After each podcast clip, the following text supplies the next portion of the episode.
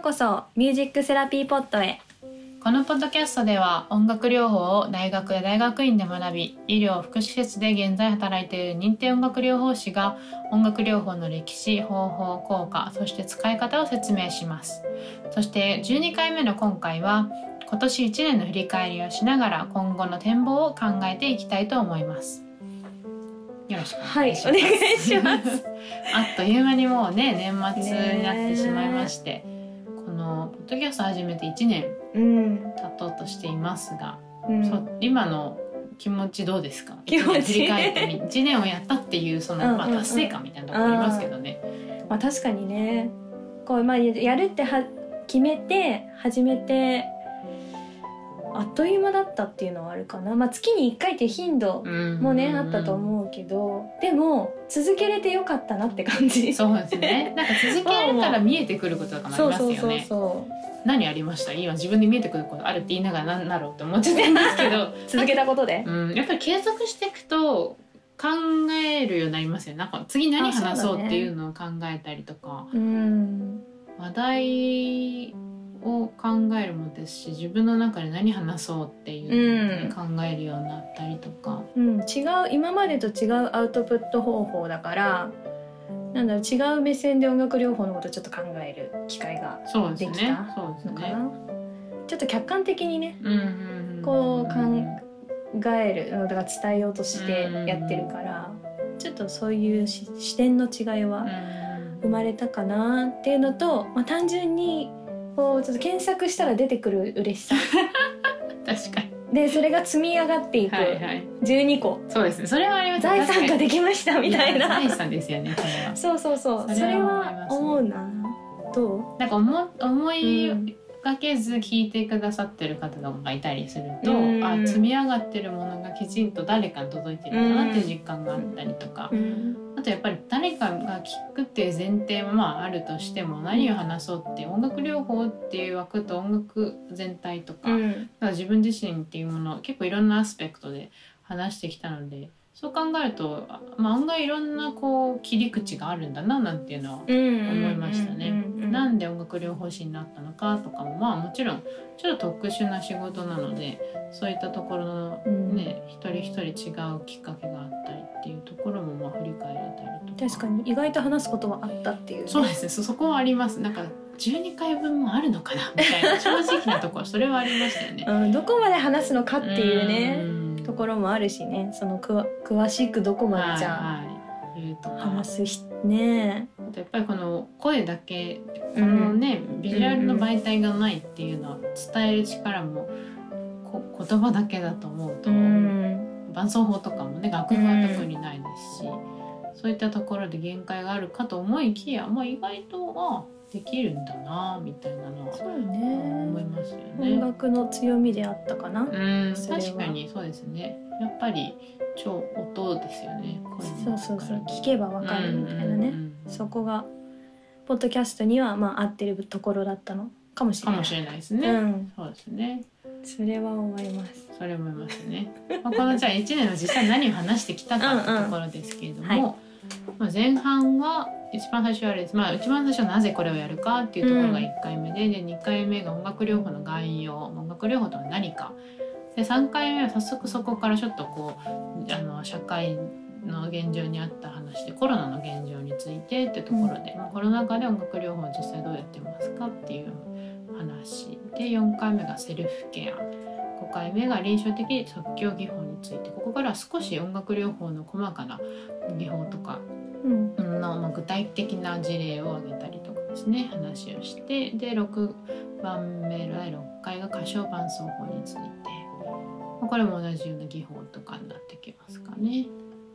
で後半に入ると7番目で音楽について、うん。これはまあより声をどう使うかっていうことに関してですね。うん、使い方ね。音楽、はい。音楽療法士がどう音楽を使うかみたいなうんところだったね。ですね。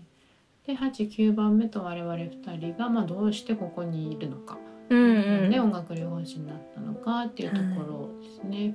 で10番目はそれにちょっと付随してじゃあ音楽療法士って何なのか人材どういう人なのか、うん。まあ、適切適切っていうかどういう人に向いてるかなっていうのを考えてみたところが第10回。そして前回が音楽療法学会についてん。音楽療法学会の、えっと、発表があったのでその話をしていた。というところですね。うん。これらでどうですか？どれが一番印象に残っているですとか、まあ、もっとこれ話したかったなとかそういうことでもいいと思うんですけど。印象に残ってるか。そうですね。まあなんかその音楽療法士とはっていうその10回に話した、はい、まあ、どういう人人間がうんうんうんうん。ふさわしいというかね、まあ、理想なのか私たちに理想論みたいなところもあったと思うけど、まあ、それはなんかこうこれから例えば音楽療法士を目指したいとかいう人に向けてのなんかメッセージを込められたかなっていうところはあったのうんうんで、うん。かったかなっていう、うんすごいポポジティブな感じね。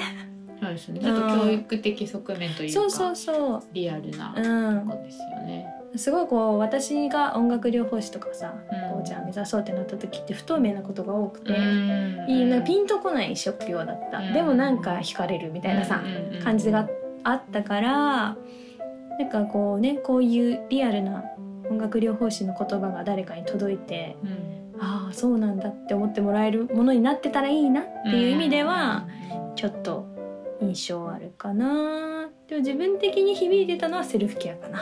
あー。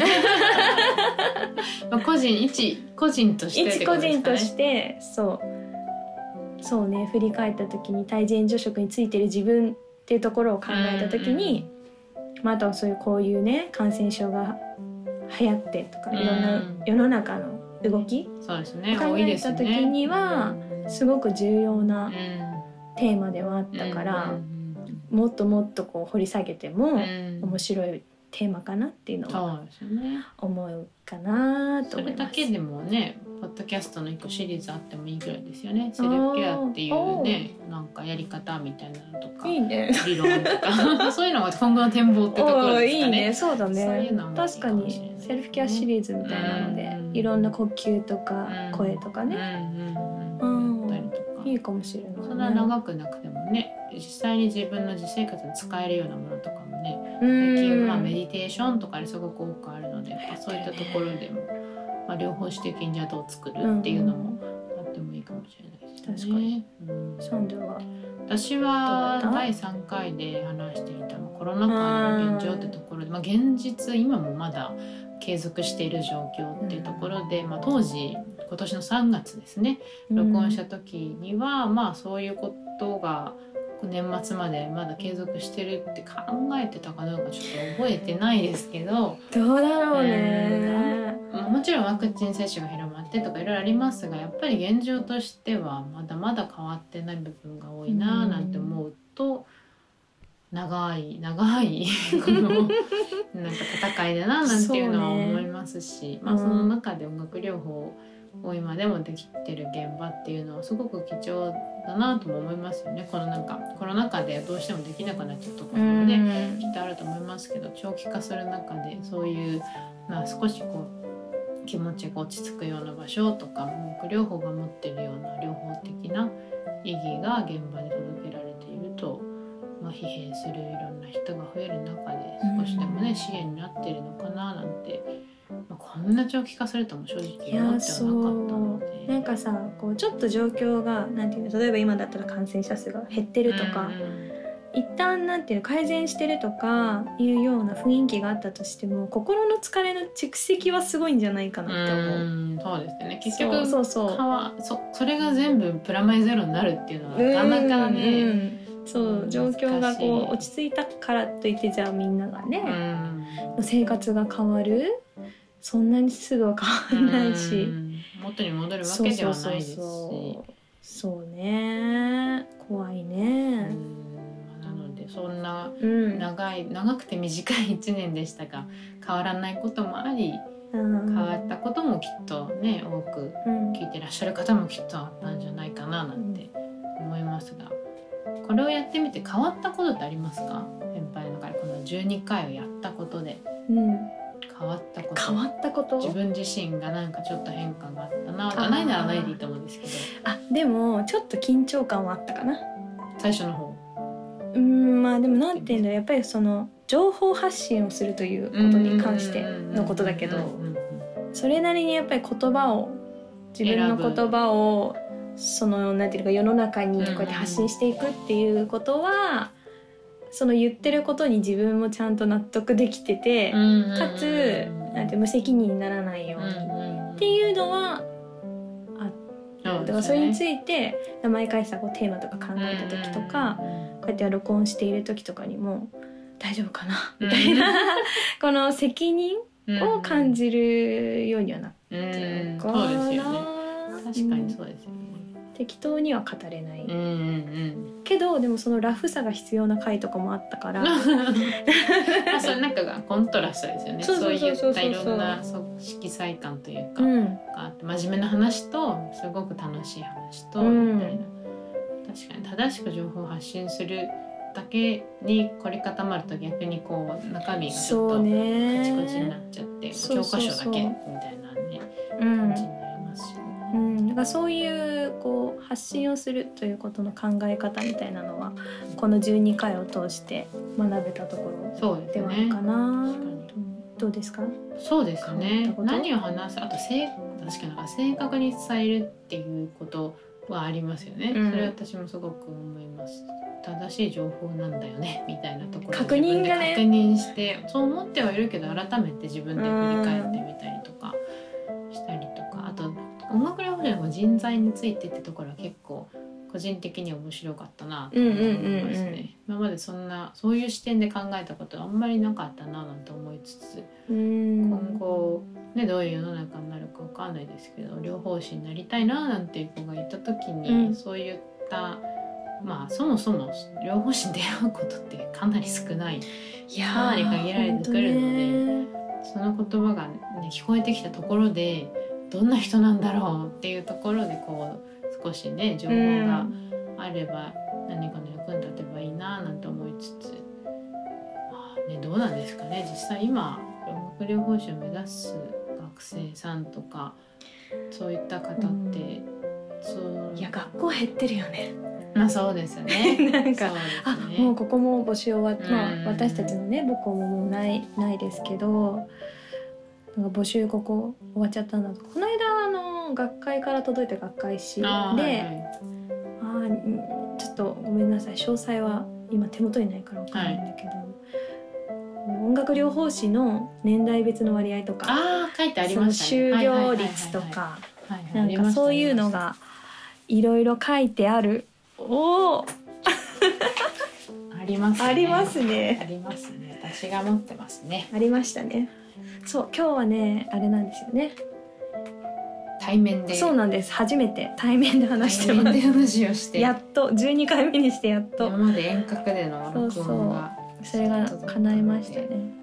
結構後ろの方とかじゃなかったっけ？ね。あそうそうそうそう。なんかこの認定音楽療法士の就業状況調査。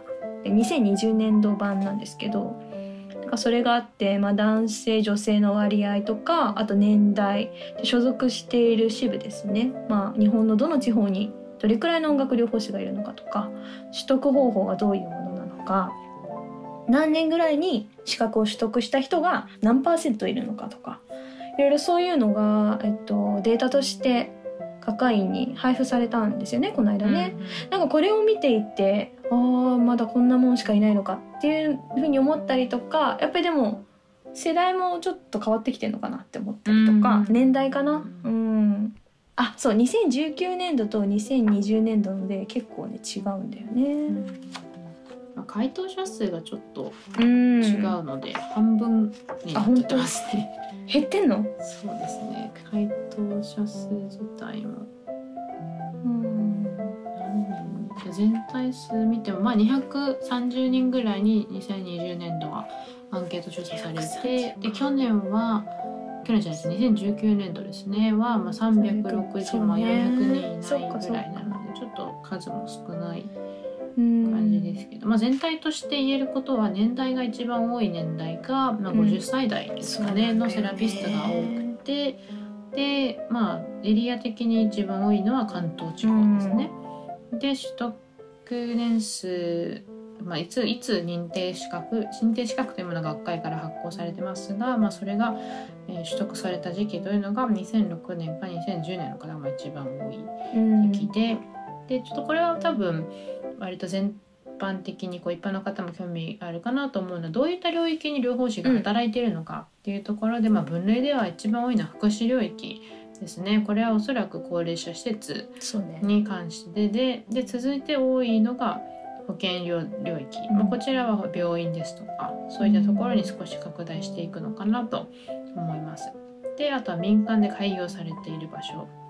なのでまあこう病気の病院とかよりも自分で開業されたりとか、あるいはこう個人的に開業しているどこかのクリニックで一緒に所属されているですとか、まあ、そういったところで、まあ、なのでおのずと対象者の年齢ですね。もう高齢者を対象としてる方が圧倒的、まあ、4割ぐらいいらっしゃって続いて成人。成人は21から64歳ぐらいっていう風になっていまなので現状としてちょっとまあデータとしての総数、まあ、100人を超えてるのはそれなりにいるのかなと思うんですが、まあ、日本の業界の領域としまして高齢者が多い。でかつ勤務されている形ですね。が非常勤の方が最も多くて、まあ、4割近い方が非常勤で働かれていて常勤の音楽療法士は2020年度の報告ですと15%ぐらいというところで、まあまあそうです。なかなかやはり音楽療法だけで常勤で1本で働くっていうのは難しいっていうのが国内の現状なのかなという印象になっていますね。うん。これはまあその通りだなと思います、ね、その通り、ね、驚きは特になく。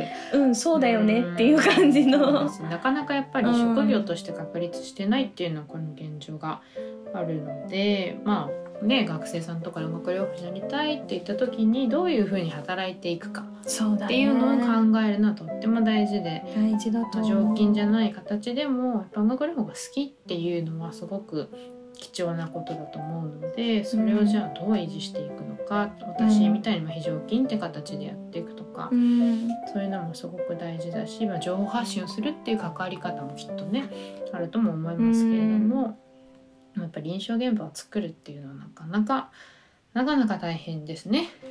うん、そうねそれを維持するというのもやっぱり大変だよね大変だろうなと。うん、なのでこういったところのね報告のデータがいつか見た時に、まあ、常勤がね4割近いとかになって、ね、逆に非常勤が1割10割1割すみません10%ぐらいとか逆転するような日が来るかもしれないですし それは分かんないですがまあそういう仕事でもあると。うんまあ、ポイントは、まあ、あれですねとはいえ何やともあれそういった仕事としてやろうとする人がいっぱいそれなりの数はいるっていうのはすごく希望があるのかなと思いますよね。やっぱりこう仕事としていきたいんだっていうアクションが伴わないとどうしてもね社会的にこう認められなくなっちゃうので、うん、目指す人はねどんどん増えると、出てほしいなって、こちらとしてはねそうですねまあどういう形で働けるかまた別の問題として そうそう音楽療法音楽療法を勉強して療法士としてなってみたいなっていうのはぜひこの まあポッドキャストなのか まあ別に学校でも何でもいいと思いますけど。何かの形で触れた人が目指す人が増えてくれたら嬉しいなと思いますね。うん、ね。うん。まあ、というのを踏まえて今回我々が1年間このポッドキャストという媒体をですね、はい、使ってや情報発信をしましたが今後ちょっと取り組んでみたい発信方法とかありますか？うん。そうね。なんかこうそれこそ状況によるんだろうけれども、なんか開きたいですね。ワークショップ的な。そうですね。何かをこう一緒に体験してもらうとか、伝えるでそれをこうちゃんと届けてね、うんうん、なんかリアクションもらってっていうそリアルタイムでのやり取りというか。そうですね。そういうのができるといいなと思ったりとかしますね。そうですね、うん、やっぱりそうです音楽療法士っていう仕事というか療法士たちの視点みたいなものをこう、うん体験的に理解してもらったり実際にそれをこう普及させるっていうのは結構大事なことなのかななんて思いますしね。やっぱり私はこれ個人的な考えです。療法士としていろんな領域の患者さんとかクライアントと関わって、まあ、例えば障害を持ってるお子さんとか例えば認知症の方とか例えばまあ普通特に何も疾病を持ってないけれども、少しこう療法的なものを感じてみたいって方とか、まあ、いろいろいますけどそれぞれの方とやり取りがあると非言語的やり取りが増えると、こういうふうにこうやり取りをすればいいんだなっていうのを感覚的に理解するし、それを介してどんどんこう人を見る目が何て言うんですかねこう広がっていくというか、うん、こうやっぱり言葉でやり取りしてるとどうしても言葉での関係性を私たちは最初に考えますけど、音楽で交流するっていうのはすごくこう非言語的なのですごく観察も必要だしその分相手のものを吸収するためのこう毛穴を開いて一生懸命吸収していこうっていう、この意識がですねすごく感覚が鋭くなるので。私は両方音楽療法を勉強して一番良かったなって思うのはそこですかね。人を見る感覚がすごくすがこう鋭くなるしかつ多様になるっていう、うんうん、それはそうだね、電車の中乗っててもなんか思いませんこういろんな例えばわーって騒いでる子供がいるってなったら何騒いでるのか？いやこの子は何が欲しいんだろうなとか。でそこであもしかしたらちょっとあのこの現場場所に対しての恐怖を感じてるのかもなって。あもしかしたら少しこう自閉的な傾向があるのかもしれないけどじゃあこういうふうにしてあげたらもっと楽なんじゃないかなとか。やっぱり物の捉え方も変わるし。そこに対してもっとこういうふうにアプローチしてあげればいいなとかも 思ったりそこまではしないですけど 電車の中で急には。ただやっぱりなんかその多様なか人の見方ができるっていうのって、すごくこう、まあ、私はすごく幸せだなと思いますね。出会いが多い仕事だからね、こういろんな人と出会ってそれをね音楽を通じてね、うん、一緒に経験してさせてもらうみたいなところがあるから、それいいところだよね、うん、こう、うん、関わる濃度が濃いじゃん。そうですね。一人一人との関わり方が、うん、なんかそれは面白いところだしすごい自分にもプラス。そうですね。だしそうね理解しようっていう気持ちが大きくなっていくよね、仕事をすればするほどというか。こと言葉の世界だと結構簡単に終わっちゃうんですよね、多分。そうね。音楽だけだと逆にすごい頑張らないとわからないので その分すごいエネルギー注ぐし、うん、その分深く理解できるようになるので、うん、まあなんかそういったことは、まあ、日頃できないですよね。音楽療法っていう世界は結構そういったことをと徴的にできる領域なのかななんて思いますけど、ね、芸術を使うっていうのはそこの特徴かもしれませんね。こううん、言葉じゃないし単に体の機能だけじゃないっていう感,、感性をそうねそこに乗っかってくるね。うん、話がそれてしまいましたけど。やりたいこと、やりたいことですね。なのでそういった感覚が、こういう体験できるような。ていくとか、トレーニングしたりとか、別に療法士である必要はないと思いますけど、私もそう思う、うん。ただいろんな人の見る目を養うみたいなそれが目じゃなくって感覚的に捉えていくとか、音楽的に捉える。そんなワークショップなんて思う。なまあ企画するのも大変そうですけど。ただ楽しいと思いますよ、ね、そうね、うん、そう体感してもらうのも本当にもう一番、だからね。音だけで会話するみたいなやりとか。そうそう。本当それをやるだけでも最初感動するよね。やったことない時に。そう。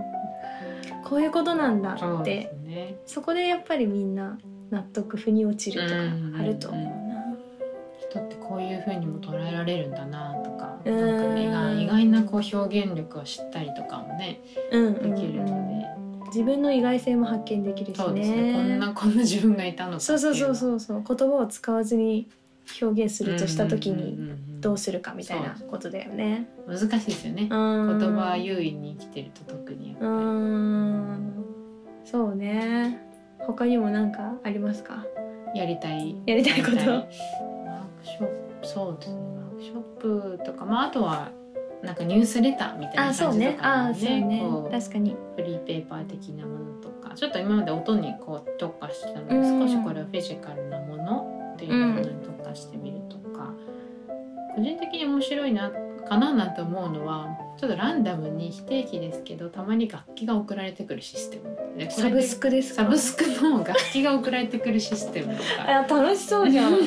だからそれをだから楽器を作るみたいなのとか。でこれを使ったセルフケアは。みたいなでそこでこうワークショップにつながるとか。あなんかそういうの楽しそうだねそれ。そうですよね。ーそれいいね。なんか今すごい流行ってるもんねサブスクやつね。めちゃくちゃ。こうやっぱサプライズっていう意味もありますよね。あと自分がやったことないものを提供されるからこう創造性が刺激面されたりとか。白い。うん。家にあるものでちょっとこれを作ってみようみたいな。のとかそういうのもあってもいいのかな。っっていうのをいつかやってみたいことって思ってうんうんうんますうんうん。いいね。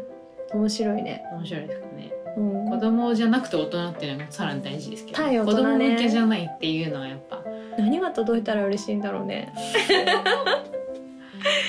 みんななんかたまに注文ミスして、うん。なんか、まあ、よたまにあるんですけど注文ミスして思わずしてネットスーパーからなんか届いて届いちゃったみたいなのがあるんですよ、うん。その時に蓋を開けると自分が想像してなかった野菜が入ってたりとか、うんでも使わないと無駄になるので、うん。どうしようと思ってあれこれ考えて新しい料理ができるとか。いう経験があるのでなんかそういったちょっと自分が想像してなかったものがやってくる、うんでそれによって刺激されて新しいことをやってみようっていうアクションにつながるっていうのはあるのかなので。あーなのでそ,、ねのあえて何が来るかわからないハテナボックスみたいなのは大人にはいいのかもしれないですね。楽器が来る時もあるかもしれないしなんていうのその体体感できるなんかこうワークシートみたいなのを作ってさこないしうそういうの。やってみるみたいなあるいはもしかして CD が入ってくるかもしれない。し私たちの何か こう歌やら音何かが入ってくるかもしれない。でもそれを使ってこういうことしましょうって提案をね。うんいいんじゃない？それ。面白そうだよ。まあ、といういろいろね、まあいろいろねバラエティーともやってみたいことがうんあるので、まあ、今後はとりあえずこのポッドキャスト自体ははい。今回で一括りにして、まあ、別の形になるかもしかしてちょっとタイトルとかを変えてまた新しい違うシリーズでねポッドキャストシリーズを始めるか、それはちょっと要検討ですがでも、うん。2021年のこのはい。トライアルでトライアルまあ初めてのですね、うん。ポッドキャストシリーズは本日で完結にしたいと思います。お疲れ様でした。一無年間そう途中で止まることなくちゃんと終わったのが良かった。継続は何かにつながるね一そうだ歩ですね。ね。何であったとしても。最初の頃そういえばいろんな夢を語ってたね。そうですよね。うん。日々のこう雑務にこう圧倒され暴殺されていくとそんな夢もそうだね。今、ものでうん、思い出した。なんかいろいろあそういえばあんなこと言ってたな。こんなこと言ってたなみたいな。大事ですね。それを振り返ってうん。今の現状がどうかというのを見つめて、だね。うん。また次へのステップをはい。つ作っていきましょう。そうですね。はい。ということでうん。